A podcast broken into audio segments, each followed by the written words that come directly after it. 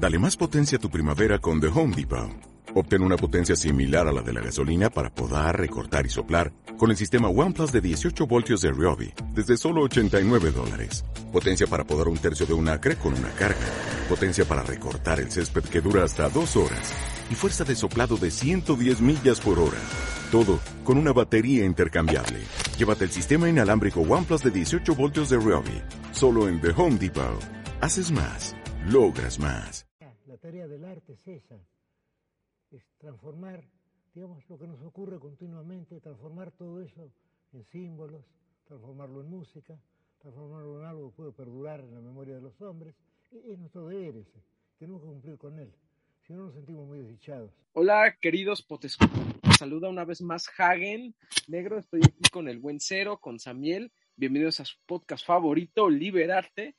Y este, antes que nada, les quiero recordar nuestras redes sociales abocárense a la página de Webly, www.liberarte.webly.com, nuestro Facebook Liberarte Podcast, nuestra página de YouTube Liberarte Podcast, que ya subí el primer HP, Hagen Presenta. Y también les dejo mi Twitter, eh, el Twitter Liberarte, Liberarte Podcast, y mi Twitter Hagen Negro. Eh, tu Twitter, Samuel.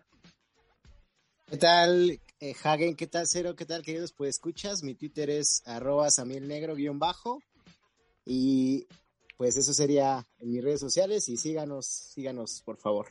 Muy bien, hoy les, les traigo un, tema muy interesante que es la familia tóxica. Y déjame, Samuel Cero, platicarles desde mi punto de vista por qué creo, creo que este tema es muy importante, porque a raíz de qué será el salto generacional que sufrieron nuestros, nuestros, ahora sí que nuestros padres, que será en la década de los 80, algunos tendrán hermanos mayores todavía, es decir, padres, hubo un giro muy dramático en, toda la sociedad a nivel global, que fue el aceleramiento del capitalismo y el triunfo del mercado, ¿no? Se cayó la URSS, muchas ideas políticas decayeron y la sociedad entró en una vorágine de consumo. Pero ¿qué pasa con esto? Que nunca antes se había visto una liberación también a su vez del individuo. Entonces el individuo dejó de encadenarse de ciertas ideas como la religión, la patria, eh, los grupos colectivos, los sindicatos, que serán los clubes deportivos, todo se volvió privatizado. En ese sentido también la familia fue afectada. Y hubo un choque, un choque entre la libertad de un individuo y entre la sujeción a la familia. Sin embargo, creo que la familia tiene un origen totalmente antiliberal y totalmente, si no el peor, sí ya no actualizado para poder formar un ser humano. ¿Y esto por qué lo digo? Porque yo me adhiero a la tesis que dice Friedrich Engels en su libro El origen de la familia, la propiedad y el Estado, donde menciona claramente que la familia tiene un origen violento, que todo grupo político a nivel micro y a nivel macro tiene un origen violento de dominación. Él equipara a la familia con el Estado, el Estado será como una superfamilia, y lo, lo, lo atraviesa con una violencia patriarcal, pero él no se refiere patriarca como el varón, ¿eh? se refiere como el hombre mayormente en, su, en esa época donde analiza ese sistema de familia, que domina a un grupo de esclavos, eh, incluyendo a otros hombres, y esto es muy importante porque esto no es un giro feminista, creo yo, pero es un giro entre dominados y dominantes. Y menciona que ese grupo de esclavos está a su merced tanto sus propiedades como su voluntad, su, su autonomía las tiene bajo sucesión del patriarca. Y este sistema funciona porque ese patriarca tiene que dar recursos a un imperio. Este, esa figura mayoritariamente surge en, Roma y Roma coloniza todo Occidente, ¿no? Que es nuestra cultura, al fin de cuentas. Pero ¿qué pasa después? Que la familia después este, entra en una crisis totalmente como las que ya les menciono. Y hay muchas teorías psicoanalíticas que empiezan a abrir puertas hacia una explicación de nuestra frustración como seres humanos. Y la escuela psicoanalítica nos menciona que todo remite a un sentido edípico.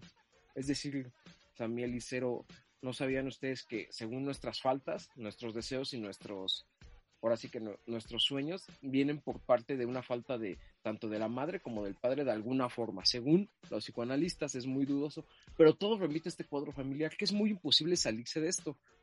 Yo creo, sinceramente, que pues, hay muchas teorías subversivas, pero yo creo que ninguna revolución social se da sin un cambio de paradigma familiar y esto sí lo quiero decir, o sea, no importa qué tanto cambies el Estado, la política, el mercado, la economía, si no empiezas una revolución desde la familia, porque sinceramente los padres se vuelven tiranos, Y hay algo muy curioso aquí ya hablando en México para aterrizarlo en un caso concreto. El papel de las madres mexicanas es un papel de sumisión, abnegación, pero también de tiranía. son personas que dejan sus sueños individuales por ser simplemente madres bajo un discurso de amor, pero sinceramente también se quejan de esa, de esa imposición que tuvieron. Y si tú le preguntas a la mayoría de personas, ya después de cierta edad, te lo dicen como si fuera un imperativo. No, es que tuve que ser madre, pero yo no hubiera querido. Entonces, ¿qué está pasando con las familias y por qué hay tanta violencia? Creo que es algo que todos hemos vivido, pero lo quiero analizar desde un punto más filosófico. Yo creo que la familia es un límite para el progreso humano o bien para el desarrollo de un individuo. No sé qué opinen. ¿Qué opina Cero? Ah, perdón, perdón, Hagen. Aquí el micrófono trabándose. Este, hola, Hagen. Hola, este, Samiel. Hola, Libert Army, nuestros seguidores del podcast. Este, pues mira, principalmente yo creo que, digo, la estructura de la familia en su origen tenía que ver con preservar el capital, porque realmente fue esa función la de que se empezaran a motivar los matrimonios y que se viera cómo se iba a preservar el control del capital y de los bienes. Porque es, te casas, juntas este, el capital con otros, como lo hemos visto en, este, en los matrimonios políticos, por ejemplo de que solamente eran dos familias con intereses encontrados que encontraban la comunidad de llevar un proyecto Estado-Nación o como sea, para juntar esos bienes, adquirir más poder y con ello poder este, empezar a manipular más o controlar. Podemos ver que en México la figura materna la consideran una divinidad, es algo intocable. Para cualquiera pregúntele el Día de las Madres, se congela México. Esa figura inmaculada de autoridad, de amor, e intocable, pero para otros considero que pues no, o sea, no podemos divinizar al ser humano, al menos no sin que tenga los méritos adecuados para alcanzar la divinidad por medio de sus acciones. Y normalmente esa figura, desde mi muy particular punto de vista, siempre es este, ay, no es que la madre es este lo máximo y no siempre ha sido así, porque tenemos madres que abandonan, tenemos madres que deforman, tenemos madres que no son madres, ahí podríamos ver que para algunas personas se declaran huérfanos porque su madre ha muerto, porque su verdadera madre y no la que lo parió ha muerto. Aquí el tema de la familia tóxica, yo considero que también puede tener la acepción de, de la toxicidad de la imposición de la familia con los ideales que ellos manejan y el que es el manipular al miembro para que cumpla con las expectativas familiares o que cumpla con las expectativas y los traumas de los miembros de ella, como son los padres, de que, ah, yo no pude ser este médico o no pude ser futbolista y te meto a ti al fútbol. Ah, yo no pude hacer esto, entonces vas a hacerlo tú. Y es ese escape de los traumas y de los este, éxitos frustrados que empiezan a ser moneda de cambio los hijos, por algunos ejemplos, ¿no? Podemos ver que, ¿qué podría ser disfuncional o qué sería funcional, cuál sería la estructura familiar adecuada para que esto se viera de manera funcional. Yo considero que eso es más difícil, como en la frase que nos regalaron ustedes en el, en el del juego del calamar, que es más fácil imaginar el fin del mundo que imaginar el fin del capitalismo. Aquí yo me vendría a preguntar que si es más fácil imaginar, someterse y volverse parte de la sociedad como nos lo establece y nos lo marca nuestra propia familia, que es el órgano de control principal, el núcleo en donde empiezan a someternos o imponernos ideas, y es más fácil eso, someterse al sistema y a cumplir con las expectativas que de verdad romper esas cadenas y ser uno mismo. ¿Tú qué piensas, Amiel? ¿Qué tal, Cero? ¿Qué tal? El día de hoy trae a la mesa un tema muy importante que para algunos filósofos, para algunos psicólogos, eh, eh, que con el origen de la familia se explica psicológicamente cómo el individuo se va a desarrollar en un contexto es el primer núcleo, es el primer contacto que tiene el, hombre, el ser humano. Eh, Hagen mencionó algo de la maternidad que a mí se me hace muy, muy interesante, esos sueños frustrados que otra vez nos remiten a la psique. Pero como ustedes sabrán, o si no les recordamos, la familia se remonta hasta los primeros momentos del hombre, ¿no? Incluso hay numerosas especies de animales que constan de una organización igual de compleja que la de nosotros en cuanto a materia familiar. Considero que la familia, tal cual por experiencia, no es un elemento estático, sino que, como lo hemos visto hasta nuestros días, ha evolucionado. y en todo el tiempo esta familia va en consonancia con las transformaciones de esta misma sociedad. La estructura de la familia, claro que ha cambiado a lo largo de esta evolución, porque como les dije, es, es la primera célula y las células evolucionan, cambian, mueren, se degradan, se vuelven a constituir, pero el elemento primordial es el que permanece, que para mí es la, el elemento principal de la familia. Considero que son esas bases y esos valores que te fijan y también esos traumas y esos demonios que, que, una familia se hereda a otra. Es decir, si la familia, si el núcleo en el que naciste, que no estoy aquí, queridos, pues escuchar, no quiero entrar a debate, o si sí, pues entramos a debate. Estas, este eh, término en psicología. Entrale o lo mato. Este sí, entrale o te matamos. Sí.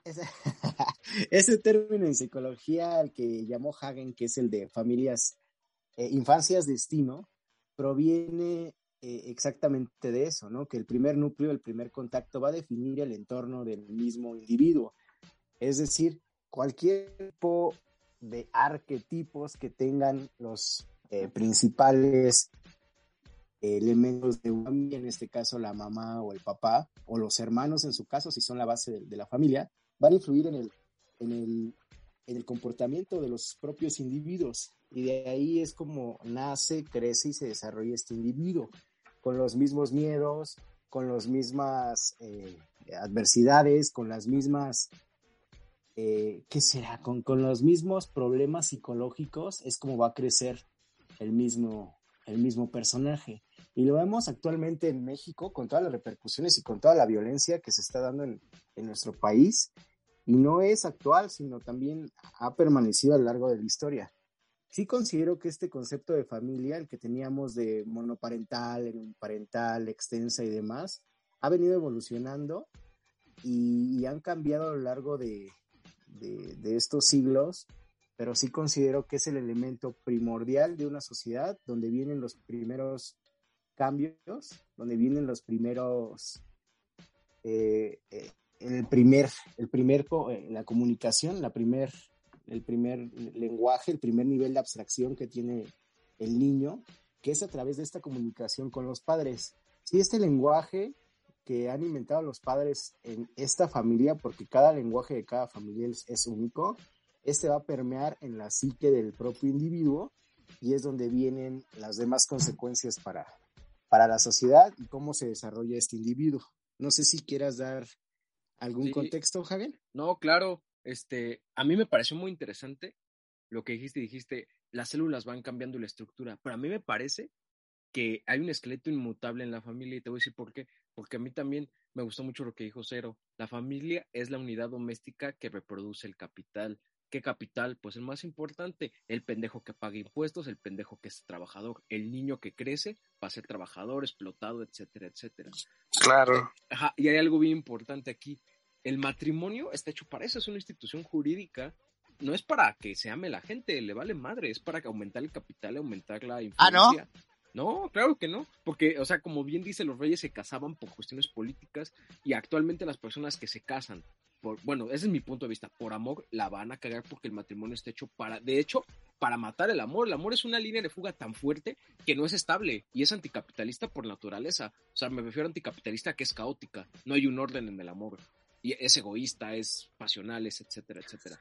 Bueno, y, también creo que no hay una forma, ¿no, Hagen? Porque, claro, no hay una forma. Porque no, no, hay, no hay un estereotipo como nos lo han mm. vendido, sino es, es mutable y se transforma y se personaliza a cada persona y a cada pareja. Por eso cuando los revolucionarios, que a mí me pareció una revolución, me agraden o no, de las parejas homoparentales, lograron su equidad, la cagaron volviéndose a, hacer lo que todos los héteros nos hemos equivocado durante años, ¿no? Que es casarse. Pero bueno, eh, en este sentido, eh, ah, se acaba de ir el Germi, había entrado Germi, pero se fue, no sé qué, qué vaya esté pasando. Pero bueno, quiero preguntarle a... Ah, ya se está uniendo, a ver, permítanme.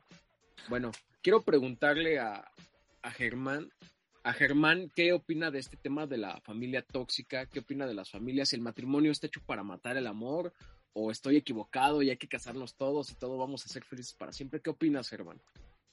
Hola, muchachos. Hola. Eh, acabo de llegar. Eh, contexto. Este, tuve problemas de, De la familia tóxica. técnicos. De la familia Sí, tóxica sí, tengo familia tóxica acá, según Engels. Eh, tenía problemas acá con el equipo y no, no, no me podía meter al Zoom, se me Sí, instaló. Oye, dale. Germán tenía una familia tan tóxica que le desconectaron el internet claro, para que no se conectara. Sí, sí, sí. ¿Qué Me opinas de la familia tóxica?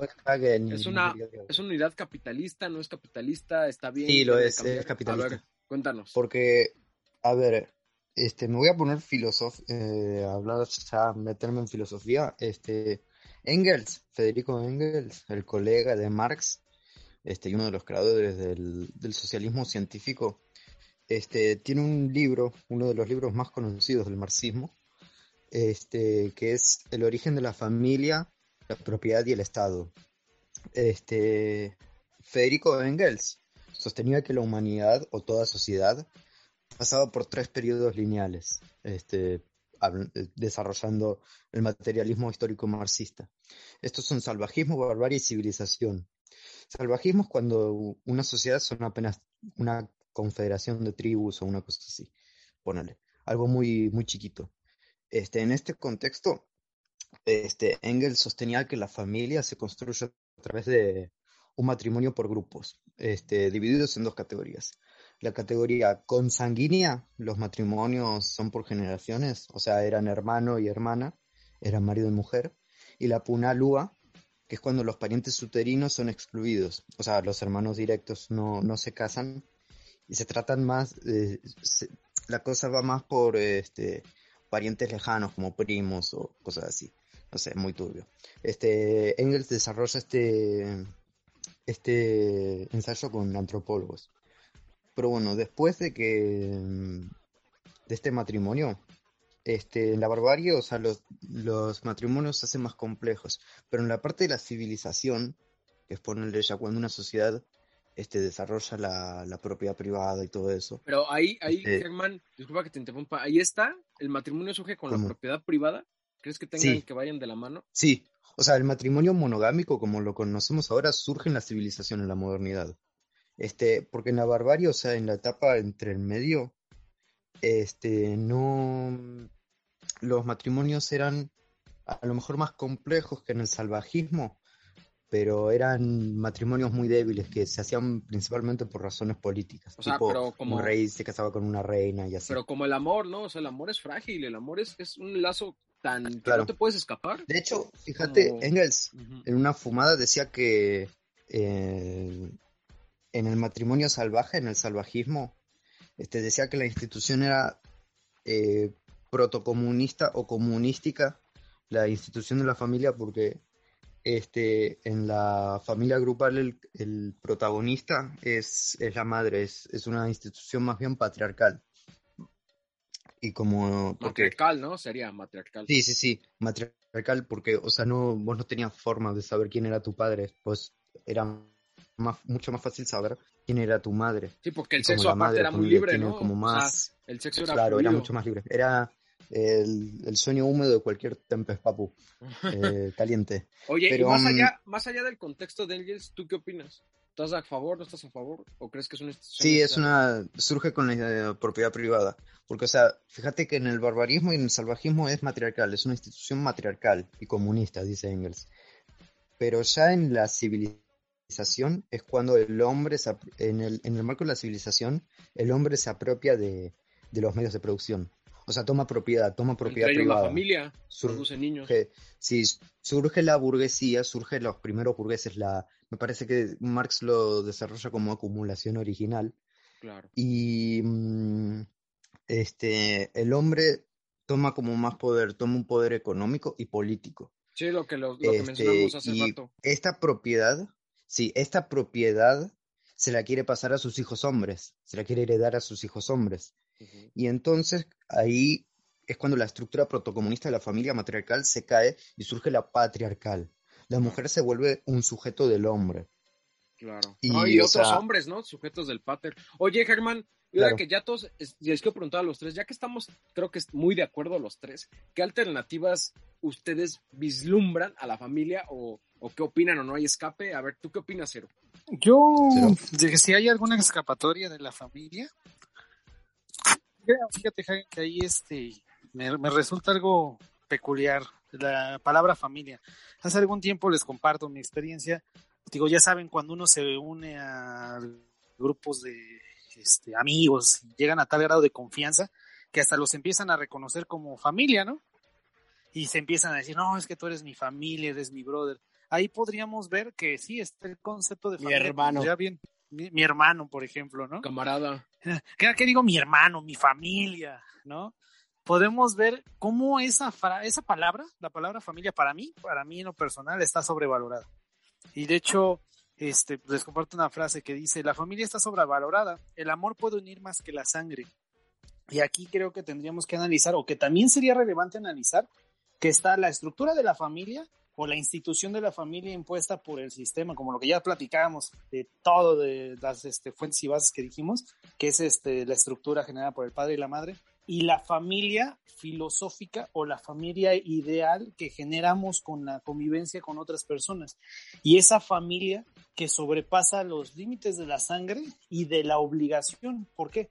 Porque normalmente uno tiene familia, espera o te venden el que, ay, no, pues tu familia siempre va a estar ahí, siempre te va a apoyar y va a sobrepasar cualquier límite por tu bienestar. Y eso no es cierto. No necesariamente todas las familias, igual claro que tampoco todas están de la chingada, pero o sea, no todas las familias son incondicionales, no todas las familias apoyan, no todas las familias son así. Por ende, entonces tendríamos que ver si el objetivo era preservar el capital y dentro de ese preservar el capital se fueron dando cosas un poco más trascendentales como ya el generar un vínculo entre personas al llegar a de verdad reconocerse como algo más que como un individuo extraño y ajeno a ti y que te preocupe su existencia, creo que eso vale más. Más que siquiera el hecho de que compartas sangre y que por solamente tener un apellido y compartir esa sangre le merezcas un respeto, un amor incondicional a otra Sí, es persona como un dogma, que ¿no? tiene Sería como un fantasma. Completamente, completamente. O sea, porque es una cuestión impositiva en el hecho de decir, ah, no, pues es que son tus padres y los tienes que amar como sea, cuando a lo mejor no merecen ese amor. Yo siempre he pensado que es el que se gana, como lo que decía del ejemplo de la madre, es más madre la que te cría y la que te enseña que la que te, que te parió. Es mucho más este, familia tuya la que de verdad está cuando la necesitas y como institución en lo que sea, ¿no? O sea, para un consejo, para ayudarte, para este, regañarte, para enseñarte por dónde tienes que ir y que te deja y que te acepta como eres, a que alguien que solamente prestó su código genético para reproducir el suyo y su- seguir con ese ciclo de reproducción Sí, para es- generar esclavos, ¿no? Es muy instrumental Oye, eso. oye, Cero, ¿pero tendrías familia? ¿Cómo? ¿Yo? Ajá, la clásica familia de hijos, una esposa, casarte. Híjole, este, pues, eh, fíjate que de- en la estructura del hijo, yo considero que para qué crear un monstruo adicional en este mundo si con el que tienes más que Qué suficiente. ¿no? basadote el camarada cero, ¿eh? Muy de acuerdo. Tú, Samuel, ¿qué opinas? ¿Qué alternativas hay? O, o respondiendo a tu propia pregunta. Nada, muy achi, muy achi, muy achi. A ver, a ver, ¿qué, qué, qué les diré? Miren, la familia para mí es una instancia, pero no aquella instancia como serían las cárceles, los hospitales, las escuelas que diría Michel Foucault, sino creo que es una instancia que obedece un esquema no disciplinario, es decir, que es un dispositivo de soberanía, que aún tiene soberanía y que sirve como esa bisagra, como ese punto de enganche para que todos los demás sistemas eh, disciplinarios que tiene el Estado funcionen. Creo que la familia cumple con esa función de adherir a estos miembros, a estos aparatos di- disciplinarios. Y hay que, hay que tener en cuenta este elemento que es muy importante. Sirve como bisagra para que los demás sistemas disciplinarios funcionen. Y sirve también como esa, ese punto de partida donde los diferentes sistemas di- di- disciplinarios se enganchen a esta familia. E- Es decir, cuando un individuo es rechazado de un sistema por anormal o por loquito, es devuelto otra vez a su familia.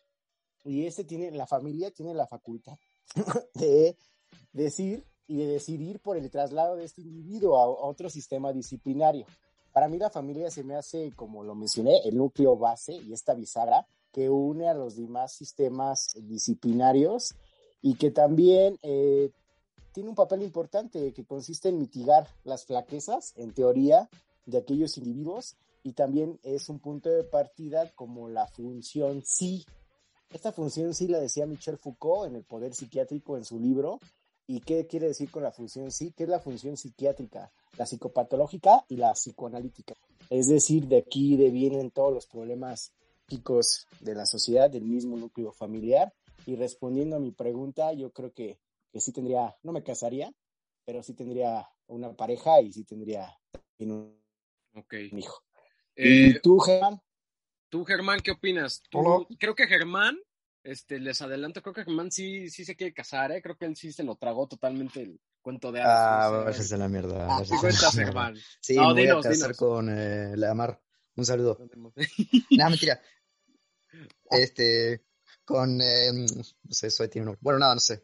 Este, yo opino que opinar es necesario. Nada, mentira. Este, por cómo lo plantea Engels en esta explicación speedrun que me marqué, este, mm, Engels plantea que la familia es, ya de por sí es una institución tóxica, es una institución en donde un individuo este, tiene fuerza por sobre otro. Eng- eh, lo- de hecho, lo comprende como el hombre como el burgués y la mujer como el proletario en esta relación de.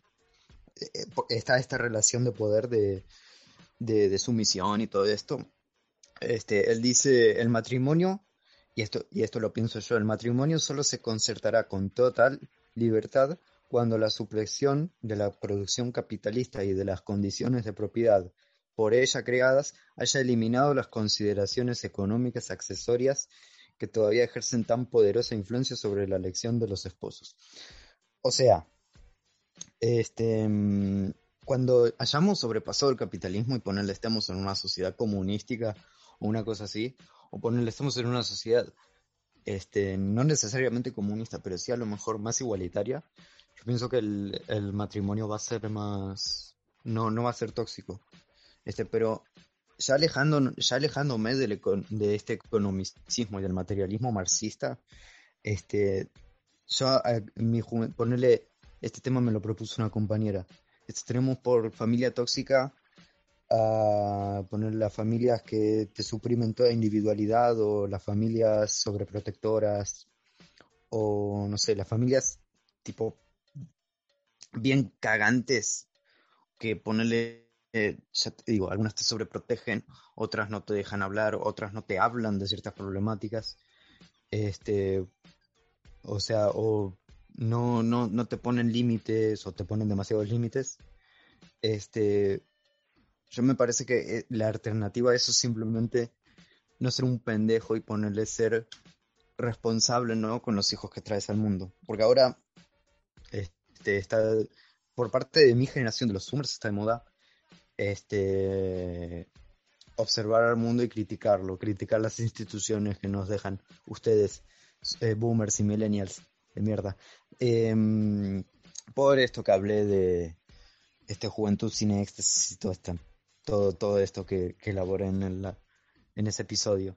Porque, o sea, somos críticos, somos jóvenes, somos críticos con el mundo que nos rodea, y ahí surgen estos términos de, eh, de familia tóxica. Y que todo es tóxico, ¿no? Que es lo Sí, que que todo es tóxico, novia tóxica, novia tóxica. Pero ¿serán Sí, de cristal sí. o será que ustedes más bien tiran astillas que ya no se dejan como se dejaron? No, ya no nos dejamos, me parece, porque, o sea, este, an- ahora tenemos por tóxico el que nos oculten ciertos temas, el que no se hablen de ciertos temas. Oye, Germán, la sexualidad, pero por tú ejemplo. sí tendrías o no familia e hijos. A ver, déjame llegar a eso, déjame llegar a eso. Este, o sea, ahora este, tenemos por tóxico este mismo atributo y ponerle en hace el 30, 40 años o 50 años esto, de la sexualidad no se hablaba en, en los círculos familiares. Y o sea, es, un, es, es, es cambio de paradigma, pasa por el cambio de paradigma, ¿no? Y, o sea, la alternativa a esto es simplemente tener responsabilidad y no ser un pendejo. Porque también está en los padres millennials, no boomers, millennials, está de moda de que al pibe o a la piba o le pibe le dejen el celular y o no lo dejen sin cuidado, total el pibe se entretiene solo con el teléfono y la cosa no es así. Este, la alternativa a eso es tener responsabilidad y, o sea, hablar, ponerle tener autoridad, no ser duro y listo. O sea, no, no ser eh, tóxico, instruirse y toda esta pendejada. O sea, Germán, Este, ta- estás del lado de la disciplina de la familia, porque fíjate que aparte de Angels, y fíjense queridos, mis queridas liberbatas, aparte de, de, Angels, hay otro libro muy interesante que ya empezó a tocar el tema Samuel, que se llama El Antiedipo, Capitalismo y Esquizofrenia, sí. de, Gilles Deleuze y Félix Guattari, y ellos fueron, pues, influenciaron mucho a Michel Foucault, contemporáneo. ¿De Félix Guattari? Sí. Fegui Guattari, ajá. De Brandon. Ajá. Saludos, Fegui. saludos, Fegui. Saludos. Ah, saludos, Fegui, que está con su familia. Que no está con su familia, es un señor. Sí, Fegui, eh, teoría de la práctica. Sí, sí, exactamente. Él ya dice, yo no voy a hacer podcast, yo ya voy a practicar los temas. A la verga. Anda posteando ahí a Pero bueno.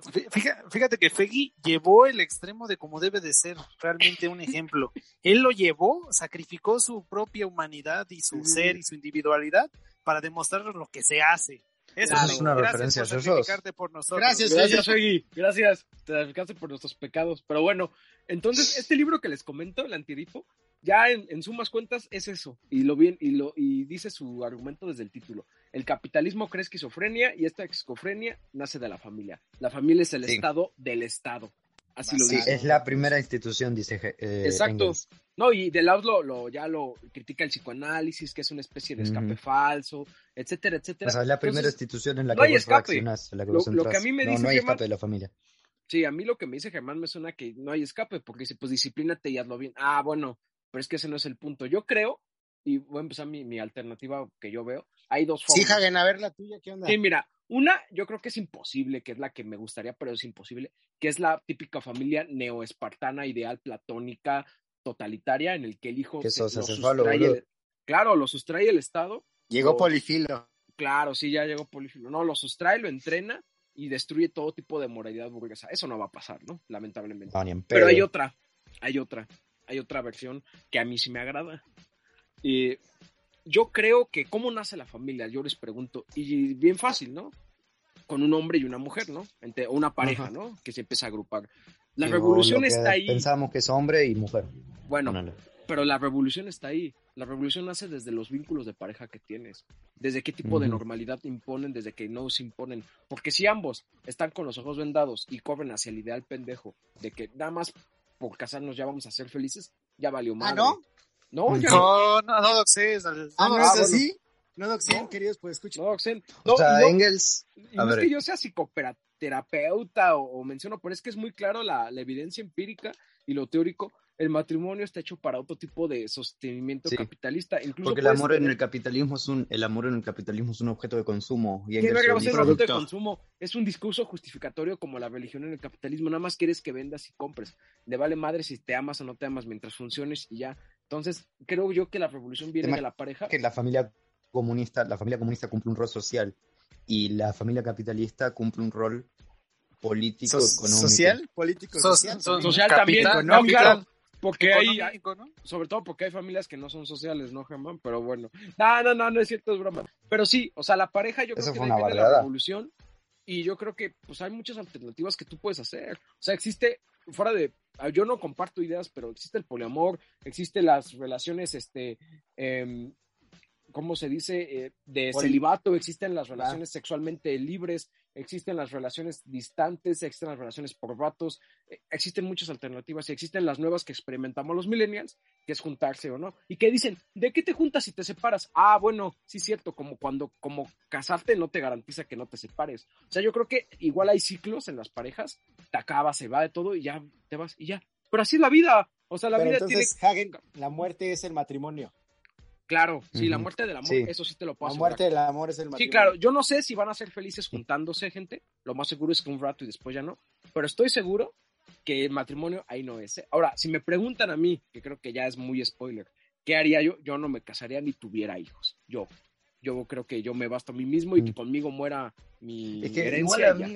A mí, ¿por qué me preguntan si tendría hijos o me casaría? O sea, tengo 17 para Joder, porque es el tema, güey, o sea. Sí, man, pero, o sea, ya van a saber mi respuesta. Germán, Germán, ¿A mí por qué me invitaron? Dice Germán. Sí, Germán, Germán dice, yo no sé ni qué voy a estudiar en la universidad y quieres que sepa si me quiero casar. No me, no me jodan, dice Germán. Nunca se está listo, ¿eh? Para eso. Yo quiero dar, dar, una pequeña referencia, la única, aparte de todos los libros que ya mencionamos, y es que es un libro también, pero que se hizo más famoso con la película, que se llama Como agua para chocolate que es una película que retrata, es un drama mexicano, pero retrata una familia mexicana y una madre, la matriarca de la familia, que obliga a su hija a no casarse hasta que ella muera, ¿no? Y es esta pinche ideología esquizofrénica totalmente moral sexual del mexicano y de la madre mexicana, en que es abnegada, eh, mojigata, pero a la vez autoritaria y pues que solo viven en la cocina. Entonces, este, no sé si conozcas esa película también, pero esa es mi, mi referencia. Y o la pues del Castillo de la Pureza, Hagen. Esa también es mexicana y también habla también sobre habla régimen autoritario. Hay muchos. Eh, yo creo que la revolución es la pareja y tengo esa referencia de como agua para chocolate y estas son las, las formas en las que el amor puede liberarnos de esta estructura de la familia. Así que yo les pregunto sus conclusiones, alguna referencia que tengan cero. Sí, Hagen, de hecho yo creo que algo muy importante que estábamos hablando respecto a la estructura y a la figura del amor y quiero traer a nuestro amigo Nietzsche para que citar que el amor y el odio no son ciegos, sino que están cegados por el fuego que llevan dentro. Y es ese fuego precisamente el que se debe de hacer propio, ya sea por el amor o por el odio.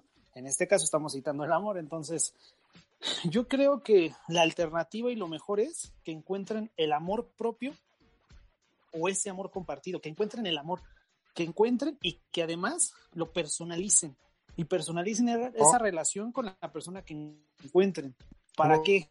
Perdón, ¿para qué? Para que entonces este, generen su propio amor, su versión del amor, su versión de la relación, no que se basen y que se destaquen en los estándares impuestos por la sociedad, sino por el contrario, que tomen las estructuras que están, las transformen, las aseben a una nueva cuestión, que encuentren el amor y que lo hagan suyo. Eso considero que sería aprovechar el fuego del amor al que nos hacía referencia Nietzsche y además, o sea, que ocupemos esa facultad de razonar para poder amar, ¿no? Y que no nos estanquemos en la estructura social, como bien hacía mención este Hagen de todas esas, este, de todas esas formas diversas. Encuéntrenlo, como sea, si sea con pasión, con locura, con amor, como sea, como sea, con lo que sea. Eso es lo que considero lo más importante como referencia de películas de familias tóxicas, pues quisiera traer este, la de Papás por Siempre, o la de Mist of Fire, que sale este Robin Williams. Papá soltero. papá soltero, la de Papá por Siempre, porque ahí vemos cómo la estructura se descompone de una familia y el amor de un padre hacia los hijos, por lo que por lo regular lo que hablaba es que siempre es el amor incondicional de la madre.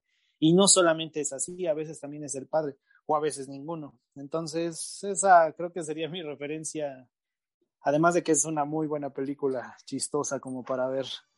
Sí, este, claro, claro, eh, porque yo creo que la, el destino de si no se cultiva ese amor, pues es la miseria en todas sus formas, y pues no, no creo que eso sea conveniente. Samuel, ¿alguna conclusión, referencia? Sí, mi Hagen, nos dice nuestro querido Cero que hay que razonar el amor. Pero no, yo creo que el amor es un acto extremadamente violento, como dijo Sisek, ¿no? Porque sostiene el individuo, seleccionas lo que amas y lo que odias, y de esta manera. Pero, es más, pero, pero, más que más que eso, o sea, no el amor de queridos amigos, sino a lo que haces con el amor. A eso me refería, qué bueno que pusiste la precisión, porque sí no se puede razonar porque digo... No, el amor no, es, no, no, no, sí, sí, es, una es un, es un desequilibrio, es un desequilibrio cósmico, ¿no? Hasta según dice Sisek, hasta llegar al mal. Miren, yo les voy a citar una frase de nuestro buen querido Sisek para, para hacerle la referencia y dice, ¿no es el amor precisamente una especie de desequilibrio cósmico? Siempre ha tenido cierta repugnancia hacia esa noción de yo amo al mundo, el amor universal. No me puede gustar el mundo, básicamente estoy entre yo odio al mundo y tengo indiferencia hacia ello. Amor es, para mí, extremadamente violento, eh, violento. Amor no es los amo a todos. Amor significa selecciono algo y es, de nuevo, la estructura del desequilibrio. Aun cuando esto solo sea pequeño detalle, una frágil persona individual, yo te diré amo más que a cualquier cosa. En este sentido formal, el amor es el mal. Pero queridos, pues escuchas, el día de hoy quiero eh, tres películas. La primera se llama Los Adioses, que está en Amazon Prime, eh, que hace referencia a la vida de Rosario Castellanos y a la maternidad. En ella se explica cómo el matrimonio es la destrucción Cero Castellanos como persona y así como, como persona y como, y como matrimonio. O sea, en el momento en que ella decide eh, casarse es cuando destruye su propia individualidad y más aún cuando se casa y decide tener hijos, destruye tanto su propia individualidad y le da muerte a su propia existencia. Es una película muy interesante. Otra película de amor romántico, de, de pareja y de, y de familia no tóxica se llama en el, en el nombre de, en el modo del amor, que es del año 2000. Una película extremadamente hermosa y no por el contexto de que sea romántica ni nada, sino habla de esta individuos que, que se llevan bien entre sí, que, que, los dos tienen una psique ordenada, que los dos tienen sueños en común, pero al final no se quedan juntos, sino establecen un vínculo emocional para pasar la vida. Es una película hermosa que, que a mí me gusta mucho y parásitos, también parásitos de estas familias disfuncionales, tanto de clase alta como de clase eh, baja. Eh, en ella podemos apreciar cómo, cómo se rompe estos desequilibrios. Y pues bueno, eh, hay opciones, como dijo nuestro querido Hagen, hay opciones para, para aquellas personas que estén escuchando este podcast. No todo es el matrimonio, muy respetable, cada quien tiene sus sueños, pero creo que en sí el matrimonio es la muerte. No sé qué piensas, Germán. Germán, tus conclusiones. A ver, ahí, eh, no, pues yo la verdad este, iba a recomendar Parasite, pero me la ganó acá el compañero. Perdón, eh, Germán. No, no, no, no pasa nada, es un peliculón en realidad de Parasite. Este, recomiendo mucho, recomiendo este, este libro de Engels, del origen de la familia, la, la propiedad y el Estado. Y si no se lo quieren leer todo, hay buenos resúmenes en, en YouTube. Y también este, vi que no, no en el estudiando en este podcast, pero sí que me lo he cruzado a, precisamente a Sisek, que habla del amor en, en la posmodernidad o en, o en, esta sociedad. Y precisamente eh, como decía acá el compañero, este, dice que como... Me, me lo, he, lo he escuchado decir que el amor no existe, o sea, como que el amor desenfrenado eh, no, ya, ya no existe. Eh, y, está como mercantilizado, ¿no?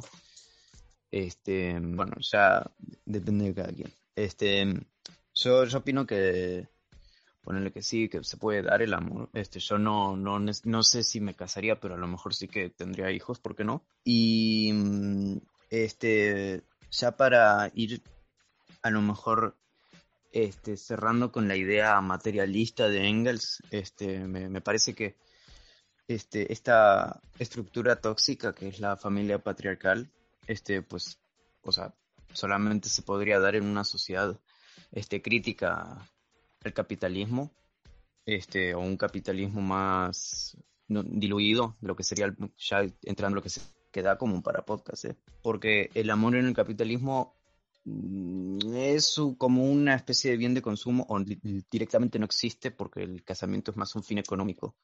O la el tener hijos es más bien un fin económico un, un fin político y cultural.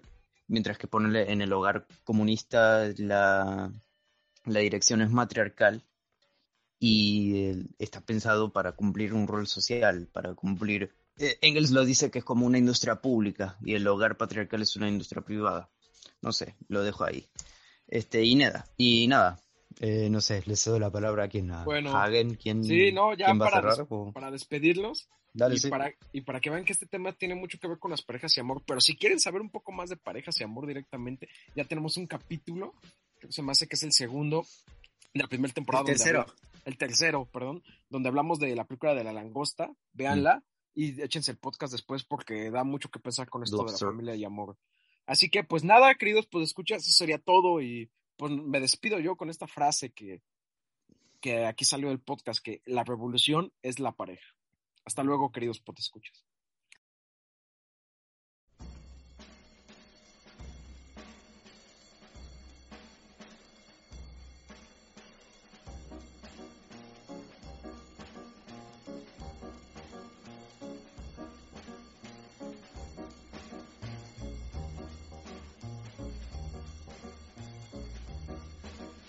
Thank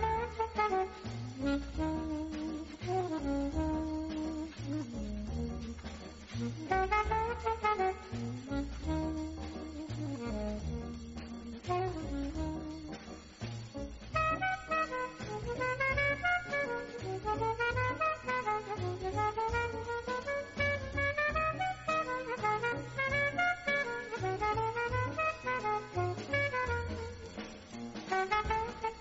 Mm-hmm.